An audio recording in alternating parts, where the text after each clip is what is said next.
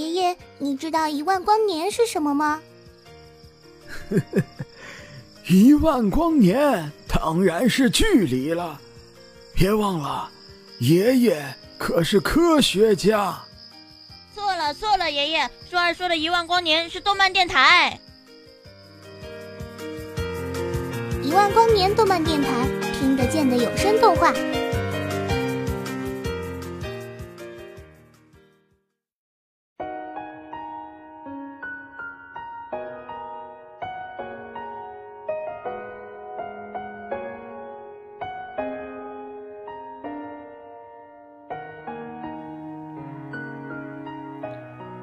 这里带你聆听关于动漫的故事，这里带你走进曾经年少的回忆，这里为你推荐最新最经典的动漫、游戏、歌曲，这里就是属于你的一万光年动漫电台。我是仓央，今天与大家分享的故事叫做《天使的心跳》。有很多人会习惯性的在老去的时候。回忆自己在名为人生的舞台上演绎了一个什么样的角色，或浓墨重彩，或轻描淡写。但如果舞台背景换作死后的世界，会发生什么？一群想要反抗命运的少年，一个主题为人生却充满喜剧色彩的剧本，两者产生的化学反应是令人惊异的。正值青春，怀着遗憾离开的孩子们，固执地认为命运对自己不公平，因此不愿听任所谓神的安排，成为被驯服的 NPC，乖乖丢掉前世的记忆，从死后的世界里消失，并开始转世，开始另一段所谓新的人生。因此，少年们成立了 SSS 与天使丽华奏对抗，可以说。S S S 中的成员都是带着执念来到这个死后世界上的。来到这里的他们都无法接受自己的人生带着强烈的不甘结束。这个组织不仅仅是反抗天使的组织，更是少年们反抗自己不公平人生的组织。与神对抗，多么伟大，就是那么肤浅。打倒了天使又如何？已经发生的再也无法改变。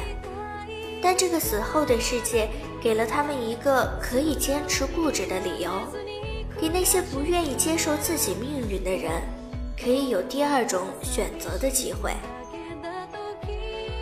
但其实放下一切不满和怨恨，开始新的人生，就是所谓的轮回转世。故事的最后，所有人都恍然顿悟，坦然接受了自己生前的人生，并且完成了前世的遗憾，最后离开。最后的最后，只剩下鹦鹉合奏。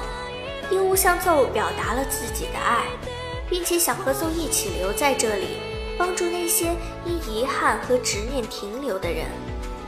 可是理想是美好的，但现实却是残酷的。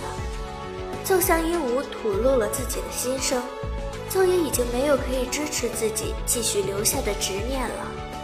无论鹦鹉再怎么拥抱和挽留，也阻止不了奏的消失，只剩下鹦鹉一个人孤独的哭泣。在故事结局之前，奏一直为鹦鹉而活着，直到故事的最后，奏才是真正的为自己而活，去迎接新的人生，在新的人生中。与另一个少年相遇，不管我们接不接受，现实往往都是最残酷的，因为那是无法改变的事实。既然如此，为什么不坦然面对呢？无论是怎样的人生，那都是属于自己的独一无二的人生。与自己人生作对的人，只有自己。死后的世界，无论多么的快活，都是虚幻的。只有转世中真实的残酷境遇才是真的。应无节弦之时，跃动天使之心；立于浮华之势，奏响天籁之音。今天的节目就到这里了，我是仓央，感谢大家的收听，我们下期再见。